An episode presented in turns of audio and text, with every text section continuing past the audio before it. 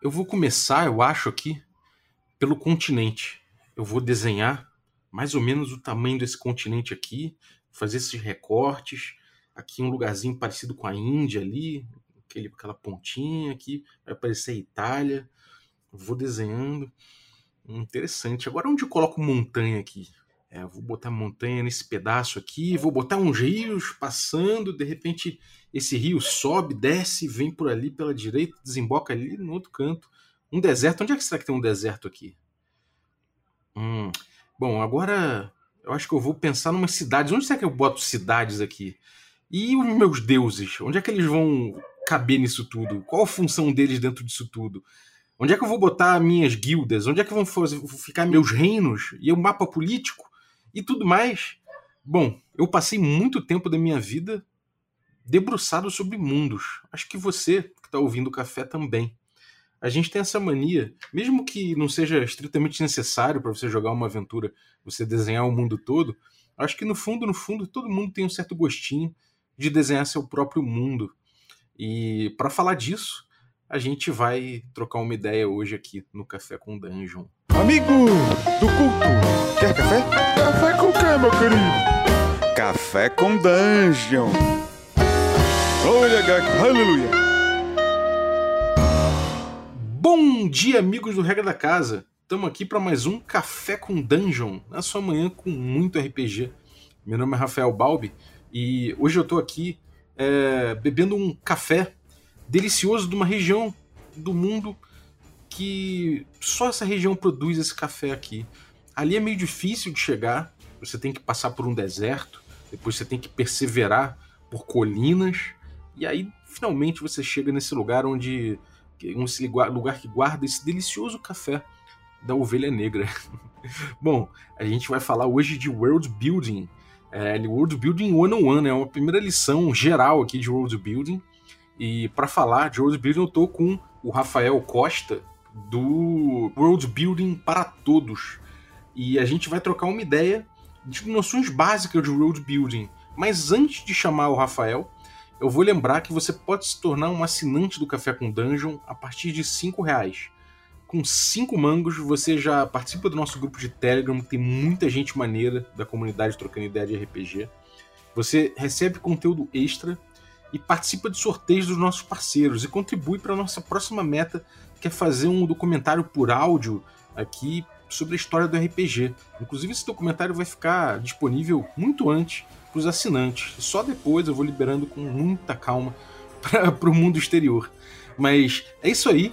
Eu queria agradecer também o nosso parceiro Promobit, que é uma rede social de promoções. Os usuários mesmos, é, mesmo cadastram as, as promoções. O próprio Promobit checa, faz um, um cheque lá disso, verifica se é quente. E cara, você vai conhecendo gente que tem os mesmos perfis de consumo que o seu, gostam das mesmas coisas, fazem reviews, trocam ideia ali em cima dos preços e cadastram muita coisa que te interessa. Então, se eu fosse você, ia lá, cara. Tem livro, tem é, gadgets, tem de tudo. Então, chega lá, promobit.com.br. Bom, sem mais delongas, Bem-vindo, meu xará, Rafael. Tranquilo, cara? Tudo maravilhoso, ainda mais agora tomando esse suquinho de laranja oriundo das terras do submundo, porque como dizem, né, depois que você toma uma fruta do submundo, você não consegue mais sair. é, cara, submundo é um lugar bom pra, pra, pra, pra gente desenhar, hein, cara. Vamos falar de world building aí. Bom, só pra galera ficar ligada, você tem aí o World Building para Todos, que é um canal no YouTube muito bom, né? Tem, tem bastante vídeo lá ensinando o básico ali do, do World Building, vídeos rápidos de 5 minutos. E eu queria saber de você, cara. Você brinca de, de construir mundo desde sempre, cara? Cara, eu gosto de construir mundo assim desde sempre. Toda vez que, como um, um, bom um bom mestre de RPG que parece que vem das suas entranhas, todo tempo livre você já tá rascunhando um personagem. No meu caso, eu tô sempre lá construindo já alguma bandeira, construindo um continente, fazendo aquele riozinho no caderno. Então, assim, construir mundos parece que é, é natural. É, cara, eu, eu tenho memórias de brincar de construir labirintos, uma coisa que eu fazia muito. Antes de saber o que era RPG, eu construía labirintos, botava para meus amigos tentarem, tentarem passar pelo labirinto e construía também mapa de tesouro. Adorava desenhar mapa de tesouro. Isso por si só já é um pequeno world building, né, cara? Então uma, eu, eu acho que é uma, é uma brincadeira muito imediata, né, pra gente. Sim, se você for ver, muitas vezes quando você tá imaginando ou simplesmente viajando, você primeiro constrói o seu mundo para depois você construir seus personagens. Né? Então é bem mais comum você primeiro fazer a sua ilhazinha, e depois você desenha o peixe, depois você desenha o homenzinho na ilha. Você dá o contexto primeiro, né? Exatamente. É, uma coisa que eu falo muito no café é que você não precisa, para começar a jogar RPG, você não precisa construir um mundo inteiro com todas as línguas, todos os deuses, todos os continentes, todas as cidades e todos os rios e tudo mais. Basta você saber ali o entorno e ir construindo conforme a necessidade. Mas tanto faz, né? Se você vai construir isso tudo porque você gosta, porque você está afim de fazer um grande mundo, ou se você vai, vai construindo ao longo de uma aventura de RPG. O world building ele acaba tendo noções que valem para qualquer um desse, desse, dessas abordagens, né, cara? Sim, quando você vai pensar um pouco sobre world building, normalmente a galera já pensa assim em Tolkien, Senhor dos Anéis, é, Game of Thrones, onde tem aqueles continentes, aqueles mundos, mas muitas vezes um, uma campanha que acontece numa cidade, às vezes até mesmo num bairro. Se você for pegar as, as histórias do Batman, Gotham City, tem muito mais do world building que muita história comprida porque ele tem relação política, econômica, social, cultural e tudo mais. Então, o world building, se você for pegar apenas de Gotham, muitas vezes a galera sabe muito mais sobre a construção de mundo do que campanhas mais longas. É, sem dúvida, cara. E, bom, vamos, vamos começar então a, a pensar na, na, nas nossas ferramentas, na nossa caixa de ferramentas base para construir, para construção de mundos, assim. Se a gente for, for brincar com essa brincadeira aí, o que que você, o que que você é, considera aí um, o básico, o básico para a galera começar a brincar disso, é, fora a imaginação, fora obviamente essas coisas, mas o que, que você gosta de ensinar primeiro nas tuas, nas, aí nas tuas, nos teus vídeos, nas, nas tuas aulas, na tua didática sobre construção de mundo? Quais são as principais noções que você começa a dar? Quando a gente fala de world building, a primeira coisa que eu gosto de trazer primeiro é a questão do pensamento de um world builder, porque não é simplesmente ficar criando quando a gente fala de construção de mundo, muitas vezes a gente pensa, pensa assim, logo já num continente, já numa ilha flutuante, já num, num reino distante com criaturas e tudo mais.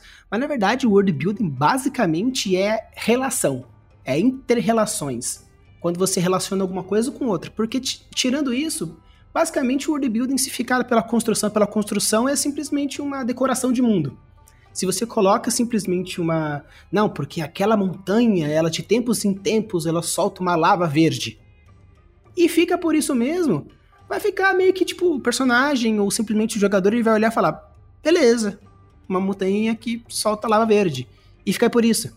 Mas se você explica que não, é porque tem um circular cano, que tudo mais, e mostra um porquê daquilo, isso sim é o rebuild. O resto tudo eu chamo de decoração de fundo.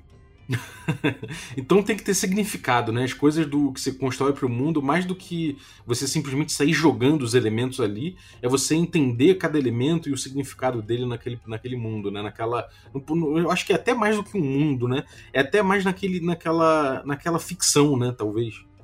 Sim, é mais a, a importância daquilo para você, mestre, ou para você, a, a, autor, ou quadrinista, depende do que você estiver trabalhando, mas é o significado das coisas. Tanto que uma coisa bem legal que é dito né, no episódio de, de, cidades pelo Márcio, do Perdidos no Play, é essa questão do gênios losse, do espírito losse, que é a vocação daquilo.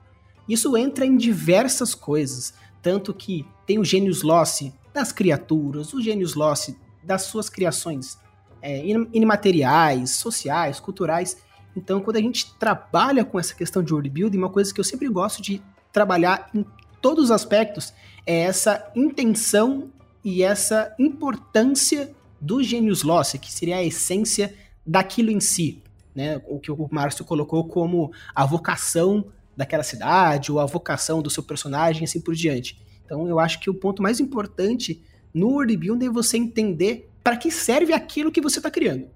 Uhum. Legal, cara. A gente normalmente, quando começa, assim, trazendo obviamente pro RPG, né? Se você é um, é um criador de mundo para um filme, para um livro, enfim, você vai ter outras demandas. No RPG acaba que a gente tem uma demanda aí que é praticamente uma. Isso é uma coisa comum, né? não que aconteça em todos os RPGs, mas na maioria deles a gente tem uma demanda aí de, de uma, uma, uma questão quase civilizatória. Né? A gente tem ali com base numa civilização, em alguma coisa que pode ser oprimida por, por ermos selvagens ou por outras. É, ou, ou, por outras cidades, outros pedaços da civilização que são contrários. Normalmente a gente trabalha ali com um ponto inicial civilizado e conflitos em relação a isso, né? Pode ser uma vila pequenininha, pode ser uma cidade maior, pode ser um, uma região cheia de cidades, pode ser um reino, mas de, de qualquer forma a gente acaba tendo sempre um pedaço de civilização com ermos e desafios, conflitos, né, cara? É, qual o ponto de partida no RPG que você costuma ver? Qual é, tipo, a gente, a gente pensar na vocação, né, de, de cada local, de cada decisão, de cada coisa que a gente coloca, qual costuma ser essa primeira vocação, essa primeira necessidade, primeiro falando? Qual, qual, costuma ser a primeira necessidade do world building dentro do RPG que você, que você enxerga? Eu vejo a primeira vocação a questão política. A galera fala, ah, mas política, assim, mas é, é, é um rei, mas é alguma. Se você for ver, normalmente, as primeiras campanhas são a um rei precisa que você busque alguma coisa, ou o taverneiro precisa que você arranje alguma coisa para ele, ou os goblins invadiram a cidade. Tudo isso é política, né? Porque a relação política é como que alguém que está dentro de um certo poder pede o auxílio para os aventureiros. Então, se for pegar as grandes maiorias de, de campanhas de nível 1, começa com ah, uma, o rei precisa levar um tesouro para tal lugar, ou a, crianças estão sumindo, então o rei não sabe o que fazer. Então eu acho que muitas vezes essa, essa primeira entrada no RPG tem muito a ver com essa questão da, da política. Então você coloca, normalmente a galera coloca rei mesmo, mas poderia ser muito bem o imperador, podia ser muito bem um chefe da vila. Eu acho que a primeira coisa que você teria que pensar, apesar de que já quem é velho de guerra normalmente coloca o, o rei, o guarda real ou alguma coisa, mas se você quer criar uma coisa um pouco mais autoral, talvez essa primeira entrada de quem tá pedindo para os aventureiros fazer tal coisa seja a primeira coisa mais importante de você construir a sua, o seu recinto, seja uma vila, uma cidade ou uma, uma capital. É, uma coisa que a galera às vezes confunde, né, quando pensa em política, é que pensa logo no Congresso Nacional, pensa logo no, no político profissional, né, nessa coisa da campanha eleitoral e tudo mais. E quando a gente fala em política, na verdade a gente está falando uma coisa que é que não é, não é exatamente isso, né? Na verdade é quem manda, como manda e por que manda, né? Eu acho que são acho que são, são três perguntas como já que você partiu da, da parte política, eu concordo muito, eu costumo começar muito por aí, é você entender que região aquela e, e, como é que quem manda ali, né? Por que, que ele manda e, e, como ele manda, né? Eu acho que essas três perguntas vão delimitar bem ali e te trazer muitas respostas para tua para tua para tua construção, né, cara? É exatamente, tanto que se você for ver o, o próprio Senhor dos Anéis, as duas torres, basicamente é, é um rei que na verdade não é ele que manda. Então, e tem muito disso de ah, um rei do nada, ele ficou estranho depois de uma certa empreitada que ele fez, talvez seja uma maldição, ou o arquimago, o conselheiro dele. Né? Se for pegar até mesmo algumas historinhas mais tipo Disney, né? que o Jafar que era o mandante do, das coisas. Então sempre tem essa, essa pequena essa pequena plot que às vezes pode ser muito mais interessante do que simplesmente ir decepar a cabeça de orc. Uhum. É, e uma coisa que é legal, né, que pelo menos eu visualizo bastante, é que quando a gente pensa justamente em quem manda, como que, como, como que essa pessoa manda, né? E tudo mais, e por que, que aquele local tá ali, né? A gente acaba entendendo é, é, mais ou menos o que que, o que que tem ali, essa coisa da vocação, né? Não a vocação do, do, do cenário político, né? assim, mas a gente acaba entendendo um pouco mais, né? Por exemplo, se um cara tá ali numa cidade litorânea e ali tem um rei, não sei o quê, de onde vem o poder dele, né? Como é que ele, como é que ele trabalha isso? É simplesmente um, um feudo litorâneo que, que ele toma conta do local a, a, com, com homens e armas? Ou é um local, uma cidade portuária que tem seu poder justificado pelo dinheiro que movimenta? Enfim, você começa a ter indagações a partir, de, a partir do poder que te levam a construção do mundo até físico, né? Sim, porque uma coisa que é complicada no world building é que, infelizmente, você não consegue criar uma coisa meio que de cada vez. Você começa por uma linha de raciocínio, não, eu vou começar por aqui, mas querendo ou não, você precisa ir meio que trabalhando junto outros fatores. A economia, os próprios arquétipos das criaturas, ou até mesmo se é uma, uma cidade, se é uma vila, se é basicamente grande maioria humanos, ou se é uma terra de draus. Então você precisa, principalmente na questão de RPG, quando você já trabalha num cenário já pré-pronto, ah, eu quero trabalhar numa quinta edição, ou no Forgotten Realms, alguma coisa do gênero, um Vampira Máscara, já existe já um pré-world building já construído. Você já sabe que naquela região, por exemplo, do Vampira Máscara, a Camarilha é ela que comanda, ou aqui no Forgotten Realms, que é onde tem né, as, as, as, tribos do norte. Então já tem já que meio que um world builder pronto, então já fica um pouco mais fácil. Mas se você for pegar a pessoa que desenvolveu o livro, o sistema e tudo mais, ele precisou pensar nessa questão. Por que os anões eles vivem em cavernas? Por que os elfos em floresta? Por que humanos em cidades abertas e, e grandes numerosas? Porque tem essa questão até o próprio do biotipo do personagem, né? Então, world building é uma coisa que você o bom dele é que você começa trabalhando nos pouquinhos mas na hora que você vai ver, você já tem que pensar um pouquinho aqui, um pouquinho lá. Então, às vezes, algumas ferramentas são interessantes para você meio que encaixando as coisas no lugar. Uhum. Quais, ferram quais ferramentas que são essas? Olha, principalmente quando você está começando a fazer as, as suas coisas, eu gosto de trabalhar primeiro, que é o que chamo de regra dos três, e os cinco porquês. A regra dos três ele vai ajudar você a delimitar as ideias. Que seria, por exemplo, quero construir uma cidade. Beleza. Quais são os três fatores que são mais importantes que caracterizam essa cidade? Ela é portuária, ela é mercantil e ela é predominantemente humana. Beleza, você já criou já um, uma estrutura básica, porém forte, para você ir delimitando. Beleza, se é, se é portuária, então fatalmente ela fica na costa. Se ela fica na costa, ela tem um clima mais ou menos assim assado. Então, se ela, ela é mercantil, então provavelmente deve ter algumas rotas. Será que o líder é mais para rei, é mais para burguesia? Então, quando você imagina e estrutura esses, esses três pilares dentro da sua criação, você já começa criando uma estrutura forte para começar nisso. Aí você usa os cinco porquês para poder é, dar um pouco mais a sua cara e fortalecer um pouco a argumentação. Isso normalmente é usado quando você quer colocar uma coisa um pouco mais absurda, que nem foi colocada. Ah, os rios não sobem montanhas. No mundo mágico até pode. Mas você pensa, ah, mas será que vale a pena colocar? Se você coloca uns cinco porquês ali no meio, você consegue dar aquela estruturada um pouco mais básica. Ah, o rio sobe a montanha. Por quê? Ah, porque ele é mágico. É porque ele é mágico. Ah, porque teve um momento que os magos invadiram a cidade. Mas por que os magos invadiram a cidade? Então, quando você cria um, uma sequência de cinco porquês, você consegue dar um pouco mais de lógica dentro do seu mundo, mesmo que seja uma, um mundo fantasioso, precisa ter uma certa lógica para não ter aquele momento que aquele jogador ele olha e fala: tá, beleza, é de fantasia, mas isso aqui é um pouco absurdo. Uhum. É, eu acho que pode até ter o lugar do absurdo, né? Aquela coisa de o rio sobe para cima, ninguém sabe por quê. Mas com certeza o fato daquele rio, especialmente aquele rio, subir para cima da montanha, alguma coisa vai ter de especial, você pode construir em cima disso, decorrências disso, que seja um ponto turístico, um ponto de peregrinação, que seja um lugar onde um deus está enterrado, que seja um lugar onde as pessoas julgam que tem um deus enterrado, enfim, alguma coisa tem aquilo, aquele, aquele lance de dar significado para isso, né? Exato, então assim, porque se você se deu o trabalho de colocar alguma coisa fantástica a esse ponto, com certeza os seus jogadores vão falar: eu quero ir para lá. É?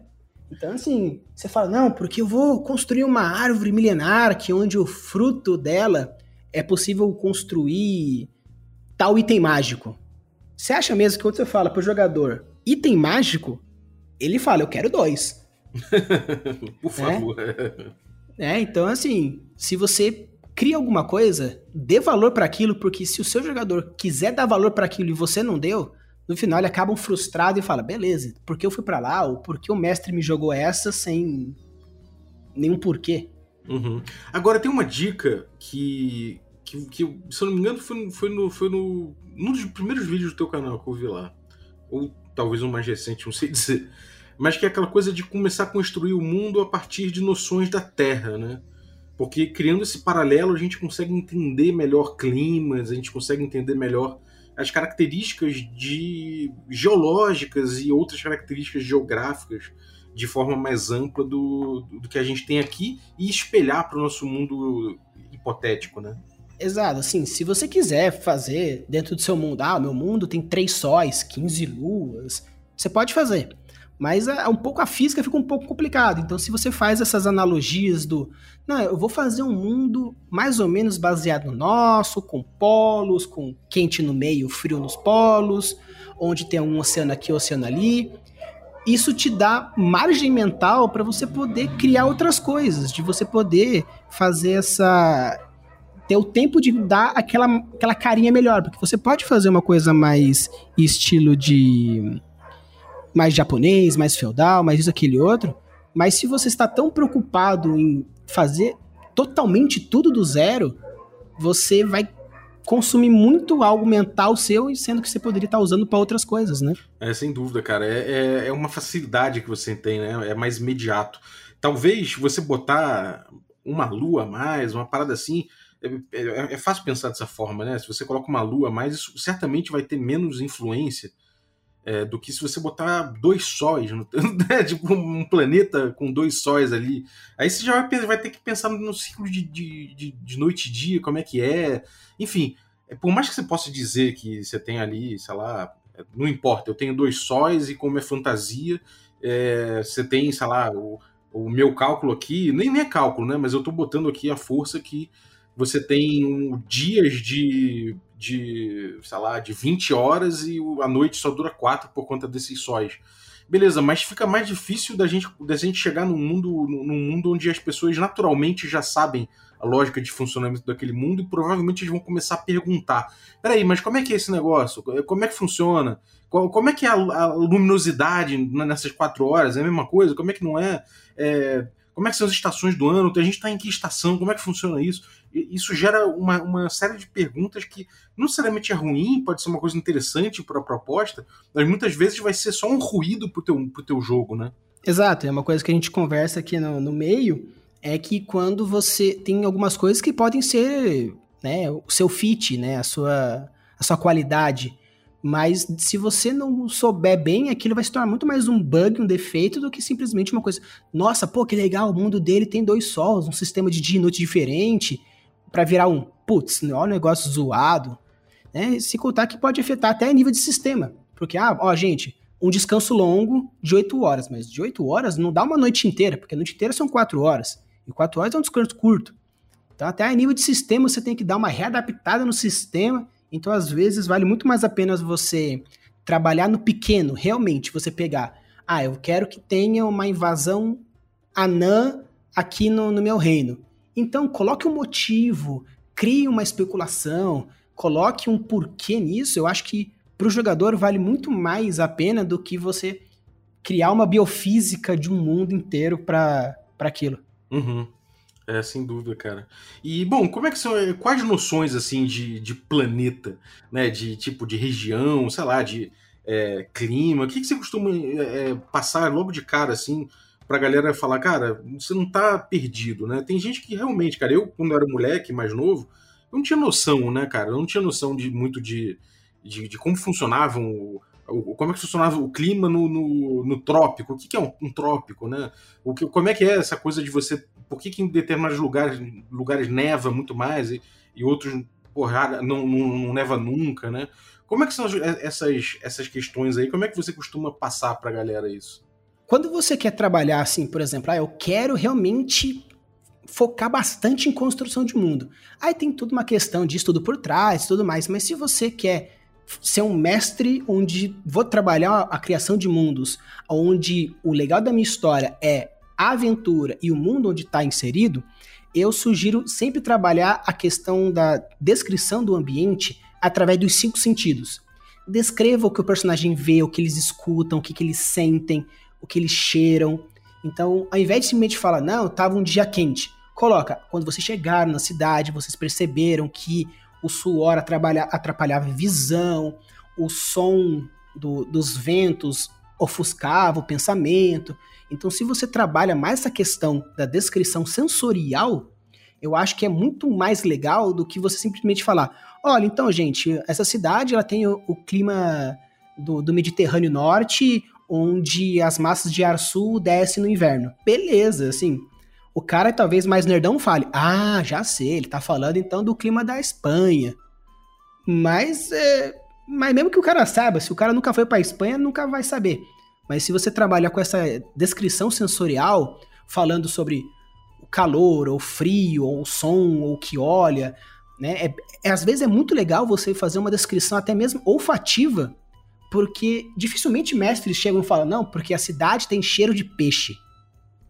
Isso vai dar muito mais cara de, puxa, então é uma cidade litorânea realmente bem cara portuária, porque se a primeira coisa que o personagem sentiu quando ele bateu a cara na cidade foi cheiro de peixe, você já está criando já um, uma, uma construção muito mais forte do que simplesmente falar, então, a cidade tem um porto aqui, o rei mais para lá. Trabalha com essa questão sensorial que vai ser muito mais envolvente do que simplesmente a descrição de cenário por descrição mesmo. E, bom, é, a gente tem aí essa coisa de pegar, por exemplo, uma, um local da sala que existe, vamos supor, você falou aí da, da Espanha, gente pode pegar, por exemplo, a Península Ibérica, né, o, o Mediterrâneo. A gente pode fazer pequenos recortes na Terra e, e ressignificar aquilo né, no nosso mundo, né, cara? É, exatamente. Tem uma, um projeto que eu estou fazendo com os colegas de, um, de uma antologia conjunta. A gente está tentando fazer um negócio assim bem bem diferente assim pra gente, que é cada um vai escrever um personagem onde esse personagem vai estar tá dentro de uma história em comum. Então assim, foi um projeto bem difícil, mas está sendo interessante. Aí o, eles falaram assim, Rafa, você que é o, né, trabalha com o world building aqui da gente, você vai construir o mapa pra gente. Aí eu falei, beleza, o que, que eu vou fazer? Eu preciso, eu preciso entregar isso para depois de amanhã. Peguei exatamente, peguei a Península Ibérica, já arranquei Portugal, ficou só um pedaço da Espanha, joguei lá no mapinha, troquei uns climas aqui, uns climas ali para deixar um pouco mais interessante, fiz um, puxei um pouco de mar aqui, puxei um pouquinho mais de terra lá, joguei pra galera e falei assim, gente, tá aí o mapa. Nossa, puxa que legal, sei lá o quê, muito incrível. Daí eu pensei, beleza, eu só peguei a Espanha e dei umas mudadinhas. É, teve uma, uma, uma, vez que eu tava falando com um cara sobre, um amigo meu, né, sobre construção de mundo e tudo mais, e aí eu tava pedindo dica para ele de, de como de repente eu fazia uma região e tal. Eu falei, pô, eu queria fazer mais ou menos tipo, tipo que nem ali na, sei lá, ali na França, mais ou menos. Aí ele falou, tá, mas quando? Né? Porque até quando, né, na história do, do, do, do planeta, até quando influi, influi né? Se você pega, é, sei lá, na, na, França em determinadas épocas ela foi mais gelada, às vezes ela foi mais quente, né? Então, até isso tem uma certa mudança e pode ser coisa levada em conta na, na, na criação, né? Exato. Quando a gente vai. Os, os três pilares do world building é você saber quem tá lá, quando tá lá e o que tá lá. Né? Que seria o espaço, o tempo e as pessoas que estão lá. Porque você pode pegar Brasil, tropical, beleza. 40, mil, 40 milhões de anos atrás era um cubo de gelo, né? Então, é, saber, saber essa questão histórica do ambiente também é interessante, não apenas a nível de construção, mas também da própria linha histórica do local. Porque, ah, antes era uma geleira, que depois, com o aquecimento, produziu um enorme rio e agora é totalmente frutífero. Perfeito. As, as regiões que estão mais desérticas vai ter um embate ali. Então você acabou de simplesmente pensando geologicamente do local, você já criou já um conflito ali no meio. Uhum. Cara, onde, se, onde a gente coloca deserto? Né? Eu falei no início lá que isso é uma dúvida que eu tenho desde criança, na verdade. Tudo bem, eu até já vi as teorias, hoje em dia eu já sei de, mais ou menos. Mas é uma coisa que passou muito tempo na minha cabeça como interrogação, mesmo depois de eu ler algumas explicações. Onde você tem deserto? Como você coloca um deserto de uma forma que faça sentido no, no, no seu mundo? Uma coisa antes da gente falar especificamente de onde coloca o deserto, uma coisa que eu queria trazer é essa questão da lógica real e a lógica estabelecida. É uma coisa que é bastante trabalhada no, no cinema, principalmente em crítico de cinema, que seria se você se o seu se o seu filme, por exemplo, ele tem uma lógica real, ou por exemplo, uma lógica que é tratada como no planeta Terra, você não pode considerar pessoas que voam, pessoas com superpoderes e tudo mais. Porém, se a lógica estabelecida, ó, no meu mundo tem pessoas mais poderosas, tem, tem super-heróis. Então a lógica da sociedade tem que mudar um pouco. Porque tem uma outras coisas trabalhadas. Então, por exemplo, quando você vai colocar um deserto, em lógica terrestre, você coloca normalmente os, os desertos quentes mais na região equatorial, os desertos frios um pouco mais abaixo da linha do Equador, porém próximo entre trópicos, sempre de preferência ou em região pós-montanha ou na transição entre floresta e mar. Então existem alguns pontos onde você pode colocar o seu deserto. Mas se por acaso você estabeleceu que em algum momento houve uma guerra arcana que dizimou uma região inteira, lá pode ter um deserto artificial. Né? Então, o mais importante é você, você mestre, entender novamente aquela questão do motivo das coisas. Se eu quero simplesmente colocar a lógica terrestre, perfeito. Existem algumas regrinhas geológicas do ah, você coloca na região central, você tem na região que a gente chama de sombra de montanha, Existem algumas posições que você pode colocar, mas se você quer fugir um pouco à regra, estabeleça mentalmente, nem que seja, ó, aqui tem um deserto, mas não faz sentido porque não é tão quente. Mas é que aqui teve uma guerra antes que dizimou toda a floresta. Dizimou floresta, virou sertão, de sertão virou deserto. Perfeito, faz todo sentido. A parte é, de fantasia, você realmente pode brincar de tudo. Você pode ter um, um exército de cristal, você pode ter, enfim, dezenas de coisas, né? Eu acho que as dicas eh, nesse, nesse ponto são umas dicas de como ele aconteceria, como é que acontece um deserto na, na, na, Terra, na vida real. Como é que acontece? Onde é que ele se, onde é que ele se forma? Onde é que, onde é que no meu mapa, se eu estou querendo fazer um mapa que não necessariamente tem uma característica de fantasia, mas que teria uma, uma, uma característica mais, mais realista, ou pelo menos de referência mais real. Onde é que aparecem os desertos? Então, a nível mais real, se você for ver, nós temos principalmente o mais famoso, que seria o, o deserto Saara, que fica na região africana, que se você for ver na questão estrutural, ele tem toda a floresta tropical africana logo embaixo e em cima duas, duas questões de mar. E se você for ver, toda a questão do, da parte oceânica, ela desce um mar mais quente. Tanto que se você for be, pegar as linhas aquáticas do, do mar, ela margeia uma, uma região mais quente. Daí a gente pensa assim, ah, mas o deserto que deixa o mar quente ou o mar quente que auxilia na região desértica? Então tem todo esse estudo. Então se for pegar, por exemplo, o deserto de, de Gobi, que é um deserto um pouco mais frio, ah, mas ele é tão quente quanto o Saara? Não. Ele não chega a temperaturas a 40 e tantos graus. É mais ameno. Porém, pela secura que tem lá, a sensação térmica aumenta.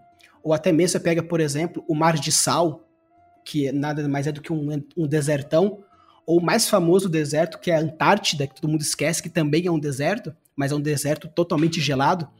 Então, se você for pegar a definição de deserto, é um local que é seco, chove pouco ou não chove e é desolado. Em nenhum momento a definição de deserto é quente. Porém, com a questão dos do Egito, do Saara ser o mais famoso, as pessoas levam normalmente por esse lado, mas uma região desértica, basicamente é um local quente, seco e com pouca chuva. Uhum. Porque aí acaba que a gente tem aí, sei lá, como na Amazônia, né?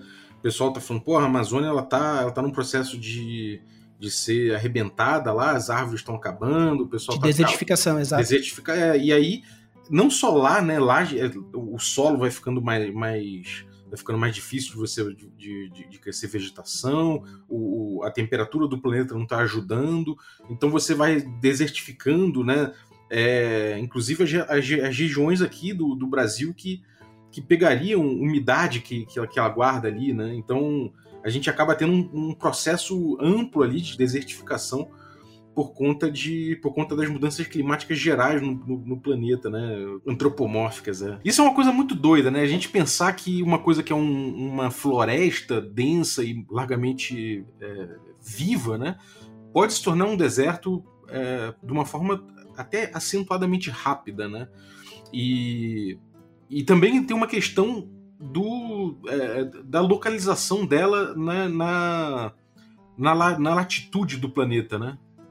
do, do, das regiões da latitude. Você tem ali certas, certas, certa região do planeta, certa linha do planeta, horizont, na, na horizontal, onde é mais propício de aparecer deserto, né? Exato. E se você for pegar para ver, o fato da Amazônia ser toda esplendorosa é, pela, é um processo biológico de clímax florestal. Porque se você for ver o solo da Amazônia, é um dos solos mais pobres que tem. Se você tira a floresta, o solo ele fica totalmente incultivável. Existem solos, por exemplo, aqui na região de São Paulo, que, que a gente chama de terra roxa, onde o café veio na, durante a colonização, que existe uma, um, uma produção de cultivo mil vezes mais forte do que na Amazônia, porque o solo lá é pobre. O que mantém a, a selva viva é a própria decomposição dos seres vivos, das árvores, das plantas. Então, se você tira, quebra esse ciclo. E uma coisa legal é que, se você for ver, uma das coisas que afetam na desertificação da Amazônia, além do fator humano, obviamente, é o próprio Saara. Porque, se você for ver, existe muito, você consegue encontrar areia oriunda do Saara, porque existe uma coluna de vento na região equatorial onde empurra essa areia que cai na Amazônia, né? Então assim, você por isso que quando a gente fala de construção de mundo, é uma coisa muito interdisciplinar. Porque se você for ver, se você quiser fazer um mundo perfeito, basicamente você tem que ser uma pessoa é, gênio, porque você tem que saber de física, astronomia, precisa saber de biofísica, precisa saber de geografia, geologia, é, políticas públicas. É um... tem que ser muito culto, né, cara? Tem que ser muito culto. É, é uma. Tanto que muitas vezes, quando os meus colegas eles falam, nossa, Rafa, puxa, você que é né, world builder, me ajuda aqui com, com a questão política da minha cidade. Eu falo, beleza. Que bom que eu tenho meu material de consulta, porque bater, tipo, bater de frente logo. Não, é não, porque isso, aquele, aquele outro. Não, o cientista político vai saber bem mais do que eu, né? Mas uma coisa legal, até pegando nesse ponto, se você. Um, um bom world builder, vamos dizer assim, ele é muito mais. Vamos dizer assim, tem muito mais um network grande do que um, uma estrutura conceitual gigante. Porque, puxa, preciso muito fazer tal coisa. Ah, mas meu colega é cientista político. Já manda um zap, olha, eu precisava de uma coisa um pouco mais real que parecesse um pouco a Palestina. O que, que você sugere? Ah, eu sugiro então um, um ducado. Putz, ducado, nem pensei nisso. Aí você manda pro seu colega, ó, ducado. Procure no Google significado, alguns exemplos, você vai criar um negócio top. É, você fala pro cara, porra, eu queria uma cidade controlada por bandidos. Como é que é? O cara fala, pô, então, dá uma olhada aí na plutocracia, sei lá, né? O cara começa. Cleptocracia, o cara começa a, a, de repente passar umas noções que a gente, que a gente demoraria mais para buscar se não tivesse alguém para dar um bizu, né? Exato. Então, assim, um, um world builder, ele pesquisa muito para construir pouco. Você fala, ah, mas puxa, então é um trabalho desgastante. Não porque você deixa o negócio com uma vida tão maravilhosa que o, o, o seu mundo se torna mais um NPC gigante para os seus personagens inter interagirem. É, cara, agora mais uma pergunta mais, mais específica, de novo, que é uma coisa que eu acho que muita gente tem, tem, tem problemas em fazer. É, como é que funciona o, o, recorte do continente? Como é que acontece isso, né, é, geologicamente falando? Quando o cara vai desenhar os recortes do continente, é, como é que você recomenda fazer? É uma coisa que você, você, acha que merece dar uma importância, não merece? Como é que acontecem esses recortes? Ou uma coisa que eu posso jogar, sei lá, posso jogar um monte de feijão na mesa e passar o lápis em volta, que isso vai ser suficiente por desenhar as bordas, mesmo que eu queira uma coisa mais realista? Como é que, como é como é que funcionam os continentes, as ilhas? Como é que funciona essa, essa, essa parte? Sim, existe vários. Quando a gente fala assim de produção de mapa, cartografia propriamente dita de mundo fantástico, Existem várias formas que a galera pensa, do tipo a técnica do feijão, a técnica da batata, como foi, já foi colocado no episódio de cartografia. Tem gente que, que manja mais de Photoshop, pega o mapa mundi e vai colocando um continente em cima do outro, depois só faz o, o contorno. Então, assim, a nível de formatação de mundo, eu acredito que seja um pouco mais pessoal de cada mestre. Mas se você quiser trabalhar de uma coisa um pouco mais realista, eu sugeriria fazer de duas formas. Ou você começa pelo seu mapa já pensando naquilo que você quer, ou você estrutura o que você quer e você coloque isso no mapa. Eu, particularmente, acho mais fácil e viável você, primeiro, quero fazer com que a minha campanha aconteça aqui, e a partir daqui você esboça um mapa depois. Porque o mapa nada mais é do que a observação maior daquilo que você está fazendo. Então, assim, existe, tipo, várias formas de você produzir o um mapa. Mas, particularmente, as, as formas mais randômicas, que são os algodões, os feijões, é uma coisa mais do tipo, você não tem nada feito e você deixa o acaso, você deixa mais os dados rolarem. Mas se você já é uma, um mestre um pouco mais planejador, eu sugiro deixar o mapa meio que uma das últimas coisas, porque ele só vai acimentar aquilo que você já tem. Você quer fazer uma, uma campanha um pouco mais nas montanhas? Perfeito. Então comece das montanhas para frente. Ah, eu quero fazer uma campanha um pouco mais nas florestas? Ah, então comece pela floresta. Então, uma coisa que você até mesmo falou em outros episódios e até reforçou aqui, começar sempre do menor para o maior é a coisa mais fácil de você evitar buracos na sua história e na sua criação. Então eu sugiro assim, se você pretende fazer uma campanha onde você já conversou com seus jogadores que você vai expandi-la, perfeito, é uma coisa que você tem que prestar atenção. Mas se é uma coisa um pouco mais casual, foque em deixar a sua cidade viva, o seu reino vivo, do que, a, do que produzir um continente inteiro. Mas se você fala, não, beleza, então já fiz, eu quero fazer o um mapa mesmo. Então existem diversas ferramentas que você pode usar, tanto desenho livre, photoshopar pedaços do, daquilo que você quer se basear, o Incarnate, que alguns mestres acham ruim, mas outros acham bons. Existem alguns sites que geram cidades aleatórias. Você fala, puxa, gostei daqui, mas eu quero tirar essa casa daqui. Então, existem alguns aplicativos que você pode encontrar na internet de produção de mapas, de geração de cidades. Mas eu acredito que o principal ponto seria você tentar, primeiro, construir a vida do seu mundo para depois encaixá-lo no mapa. Eu acho isso mais importante porque senão você vai produzir um mundo inteiro onde a pessoa fala: Nossa, mas puxa, eu gostei dessa ilha aqui, que fica do outro lado do seu mundo. Aí o mestre tem que fazer uma campanha onde tem um mar que atravessa todo o negócio. Então.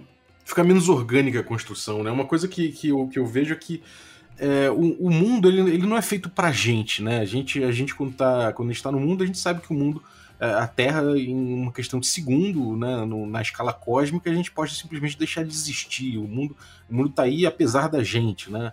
É... Agora, no, quando a gente está falando de um, de um, jogo, de uma coisa assim, a gente acaba tendo um foco é, na nossa visão desse mundo, né? Na visão que a gente tem dessa coisa toda, né? Então, quando gente, se você vai, vai trabalhar com, com uma campanha de RPG, é importante você você trabalhar a partir dessa visão, né? Acho que o que você falou faz todo sentido. Você vai, vai trabalhar com, com, com, o mundo que a gente observa e com as coisas que a gente observa, e conforme nesse, é, for necessário expandir isso, você expande dando significado, né? Senão muita gente, muita gente tem esse problema. Eu já tive algumas vezes, claro, de eu criar um mundo e, com, e, e muito rápido eu olhar e falar, cara, mas ele tá tão árido, sabe? Eu não tenho, não sei o que tem aqui no, no, no meio e tudo mais e, e, quando, e se você já desenhou aquilo e simplesmente não tem nada ali, isso, te, isso te cria essa sensação porque, pô, na verdade nem precisava ter aquele negócio ali, né? Não precisava ter aquilo tudo desenhado previamente, né? Então ele te dá esse nervoso, né? Esse, esse, esse sentimento de que você tem uma coisa que tá acabada, inacabada, em vez de ter um sentimento de que você vai descobrir o que tem lá, né? Exato, uma coisa que tem uma autora que eu gosto bastante, que, que é a Kate Meissner, que ela fala assim, que a criação de mundos basicamente só tem duas etapas. A etapa número um é fazer aquilo que você acha legal. E a etapa número dois é você viajar no seu mundo como se você não conhecesse. Então, eu, eu gosto dessa, dessa forma de pensar, principalmente na questão de RPG, porque se você coloca uma sementinha, não precisa criar um porquê logo agora, mas coloca uma sementinha para seu, os seus jogadores não, porque você vai até a taverna, aí tá todo mundo conversando, mas estranhamente o taverneiro tem uma mancha azulada atrás do pescoço. E deixa por isso. Você não precisa criar muito ainda, tipo, não, porque tem uma doença no outro continente. Não, coloca uma sementinha que isso vai te dar uma abertura para você criar mais para frente outras coisas, além de dar uma instigada nos seus próprios jogadores, porque isso torna novamente o quê? O seu mundo um NPC gigante para as pessoas interagirem. Então eu acho que é uma forma muito legal é você não é nem assim esconder do seu do seu jogador, mas joga aquela curiosidadezinha pequena do ah, quando vocês estão saindo da para campanha, o, a pessoa que rolou maior no dado percebeu que o taverneiro tinha uma, uma segunda orelha atrás, como se tivesse um, um molde por cima. Poxa, você fala, nossa, mas o que, que é isso? Aí você fala, não, porque é uma raça que se esconde, doppelganger e papapá. Mas só, só jogou só aquela sementinha. Então eu acho que trabalhar com world building tem tanto a questão de você trabalhar esses dois lados do cérebro do seu jogador, o lado lógico, onde não, as coisas fazem sentido, porém o emocional, o sensitivo, onde faz com que a pessoa busque e vai atrás daquilo e fazer mais coisas. Pô, excelente, cara. E também tem a coisa do da galera imaginar junto, né? Você abrir o teu mundo para que é, para que os, os, outros jogadores também construam, né, um pouco esse mundo, né? A gente tocou um pouco nesse assunto no, no, no episódio com o Márcio sobre cidades, né? E, e, quando a gente faz isso junto com os jogadores, eles, eles, eles, ajudam a dar esse significado que é tão importante que a gente dê, né? Sim, por isso que eu acho muito importante e triste quando os jogadores você pede um background e a pessoa fala: meu personagem é órfão com amnésia. Nossa, eu acho isso tão triste. Fala, puxa, cara, você podia, sei lá, poderia ter nem que rabiscado uma cidade. Não, porque eu nasci numa cidade onde os, os homens ratos dominam. E fique por isso, mas você fala, puxa, se o cara gosta disso, posso colocar que, por exemplo, no esgoto onde acontece a campanha, tem alguém relacionado com a cidade dele, sei lá o quê. Então essa criação conjunta eu acho maravilhosa. Pode acontecer durante, né? Não, necessariamente antes só no, na, na, criação do personagem, mas durante, né? Você pode. Em determinado momento você pode até perguntar pro grupo pra onde vocês estão indo, cara. Né? E, e eles podem dizer, você pode abrir, franquear isso pros jogadores e depois você costura, né? Eu acho que tem uma coisa uma coisa interessante em relação a isso. Agora, uma última, uma, uma, última dúvida que eu tenho aqui. Não é, obviamente, uma última dúvida sobre o world building, tenho certeza que a gente vai ter outras oportunidades para trocar respeito, ideia a respeito disso. Mas é uma dúvida pontual, de novo, mais uma dessas dúvidas pontuais que eu tenho que eu, que eu trouxe aqui. Que é em relação a rios, cara, você falou do rio não subir. Quais são os princípios assim que a gente pode dar, é, deixar pra galera quando eles forem construir rios? Eu até abordei isso num, num episódio de Hexcrawl, mas eu, eu gostaria de, de, aprofundar um pouco, né? Só para falar um pouco mais, dar um pouco mais de noção para a galera sobre o Rio, que não é simplesmente a questão de bifurcar, né? De, de, de que o Rio não, não tem costume de se bifurcar, né? Uma coisa assim que se você pega aquela matéria de sétimo ano, que é geografia básica dos, da hidrografia brasileira, você pode facilmente encontrar, existem os rios de linha reta, existem os rios é, tornuosos, os rios volumosos, existem existe várias microclassificações que você pode achar. Mas se você for pegar que simplesmente todo o rio nasce num ponto pequeno, na altura, e desemboca mais largo embaixo, a chance de você errar é bem pequena. E uma outra coisa que é bem legal é evite rios retos. Existe no mundo real rios retos? Até que existe. O Nilo tem trechos que é reto, mas se você for ver, a linha reta não é muito natural. Se for pegar a folha tornuosa, é, a nossa coluna em formato de S. Então, assim, linhas retas não são muito naturais, são um pouco menos orgânicas. Então, uma coisa que é bem legal. Faça um rio começando perto de uma montanha, ou que seja de uma floresta, mas num ponto mais alto, para um ponto mais baixo, e faça umas, uns contorninhos um pouco ornuosos para não ser uma coisa mais reta. Coloque um riozinho, um afluente aqui, um afluente ali, e você já mata. Mas pelo amor de Deus, rios não cortam continentes. Pelo amor do Santo Cristo, não corte continente. Porque tem gente que fala assim, não, porque o meu rio nasce aqui e termina aqui. Mas se você for dar uma olhada no mapa, basicamente o cara fez duas massas de terra. Porque se o rio cortou uma coisa ou outra, aquilo não é rio, aquilo é um pedaço do, do oceano que adentrou. Então essas são as duas regras mais importantes que eu coloco, que é começa no alto e termina para baixo e rios não cortam continentes. Ele pode começar numa ponta e terminar na outra, mas não corta 100%, porque senão você não criou um rio, você fez o mar. é verdade, você separou o continente. Uma, uma noção que eu demorei a ter sobre rio, que não, não foi uma coisa imediata, é... E, é, e é muito óbvia, na verdade, né? É que o rio, muitas vezes, ele é simplesmente água que está escorrendo né? Pela, pela, pelas rochas. E, e, pelas saliências e, pelos, e, e pelo, pelas depressões do solo, né? Então, se você imaginar é, que, sei lá, você pega um papel, um papel laminado desse, faz um, um como se fosse um, uma montanha ali, enche ele de relevo, né? Você pega uma caneta, sai fazendo relevos ali e fica com, com uma mangueira jogando água em cima, você vai ver como, como escorre. E a água ela tem peso, ela escorre para onde é mais baixo, né? Ela vai escorrendo para as regiões mais baixas.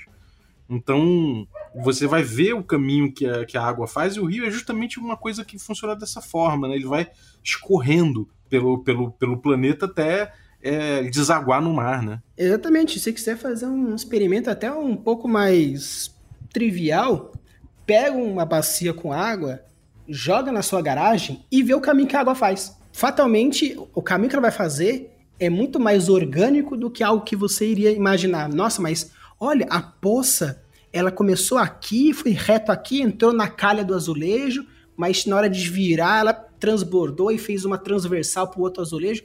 Você nunca ia imaginar que isso aconteceria, mas a água tem essa vida que te dá essa oportunidade de criar. Então, devida ao rio também. É, exatamente. O rio, o rio é tão importante. E, inclusive, é, provavelmente você vai ter muitas cidades, né, cara? O, o, ser humano, de forma, de forma geral, ele procura o rio, né, para criar uma construção, né, para uma cidade, uma ocupação, né? Sim, o ser humano busca rios, né? Até assim, ah, mas poxa, tem, o, tem cidades no meio do deserto. Sim, mas se for pegar, na antiguidade, é aquela região que, primeiro, ele pega toda a margem do alagamento do Nilo.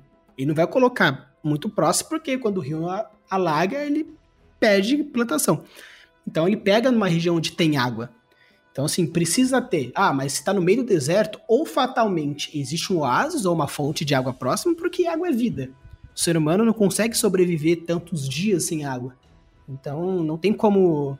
A não ser que você criou uma criatura onde ela não precisa de água ou consegue água de outras fontes, aí é outros 500. Mas se você for trabalhar a nível mais básico, coloque uma fonte de sobrevivência, né, para seus para sua cidade. Pô, maravilha, cara. Acho que a gente teve um papo, um bom, um bom papo inicial de world building aqui. Certamente haverá outros podcasts aqui sobre world building. É, é uma coisa que eu tô, já tô há um tempo querendo abordar, fazer um one-on-one, começar a evoluir em cima disso, até para mim mesmo, para eu eu me reciclar em relação a isso. E acho que, pô, foi um papo incrível, cara. É, fala um pouco do teu canal aí, o que, que você tem aprontado e o que, que você vai aprontar na internet. Conta aí pra gente. Eu falei assim, puxa vida, o Wordbuild é uma coisa assim que meio que tão essencial, mas você procura, por exemplo, tem diversos canais gregos na internet, dentro de podcasts, dentro do YouTube, de outras plataformas. Aí você coloca Word Builder BR, é pouco material, até mesmo material em português sobre o assunto é difícil pra caramba. Então, ou vocês têm um inglês bom para poder buscar na gringa ou não. Então eu falei, puxa, e é uma coisa assim tão fácil que você consegue com um pouco de feeling. Aí eu decidi criar, né, o Word Building para todos, para mostrar pra galera que mesmo que você que nunca pensou, nunca criou, nunca foi, você consegue fazer um mundo e no final até mesmo um planeta inteiro, um sistema inteiro.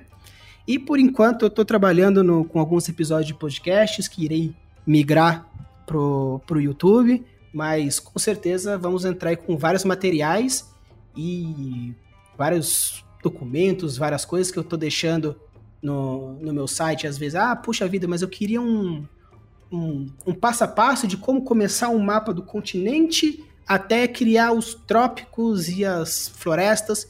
Tem um materialzinho legalzinho lá no meu site para você ver um passo a passo mais, mais bem detalhado. Tem o meu, meu podcast também no, no Spotify, então a galera que quiser, vamos lá que tem bastante material e bastante coisa pra gente conversar. Tem mesmo, tá recomendado aqui, bem didático, bem. Pra, eu acho que começa do, do básico mesmo vai evoluindo. Parabéns pelo conteúdo. É, obrigado, cara. Valeu aí. Vou deixar o link pra galera seguir o teu, teu canal aí no, na descrição do episódio. E queria agradecer também você que ficou ouvindo aí a gente até agora. Muito obrigado aí pela tua audiência. É, agradecer também aos nossos parceiros e agradecer essa galera que torna possível essa aventura, os nossos assinantes, né? Então temos aí os nossos assinantes Café Expresso, o nosso assinante Café com Creme e os nossos assinantes Café Gourmet. Infelizmente não vou falar o nome de vocês porque o PicPay realmente não está carregando aqui, então não consigo ver os nomes, mas em breve eu falo novamente no próximo episódio. Eu queria agradecer o Marcos, que mandou essa vinhetinha de hoje, iluminada, abençoada nas águas de Greyhawk. Muito obrigado, irmão. É, se você quiser também mandar sua voz para a vinhetinha do Café com Dungeon, é só usar aí o WhatsApp e mandar pro número que eu coloquei embaixo na descrição do, do episódio. Sabendo que se você mandar aí a sua, sua vinhetinha, né, você já está consentindo nos direitos do uso da, das vozes envolvidas no áudio que você mandar. Então é isso. Muito obrigado e até a próxima.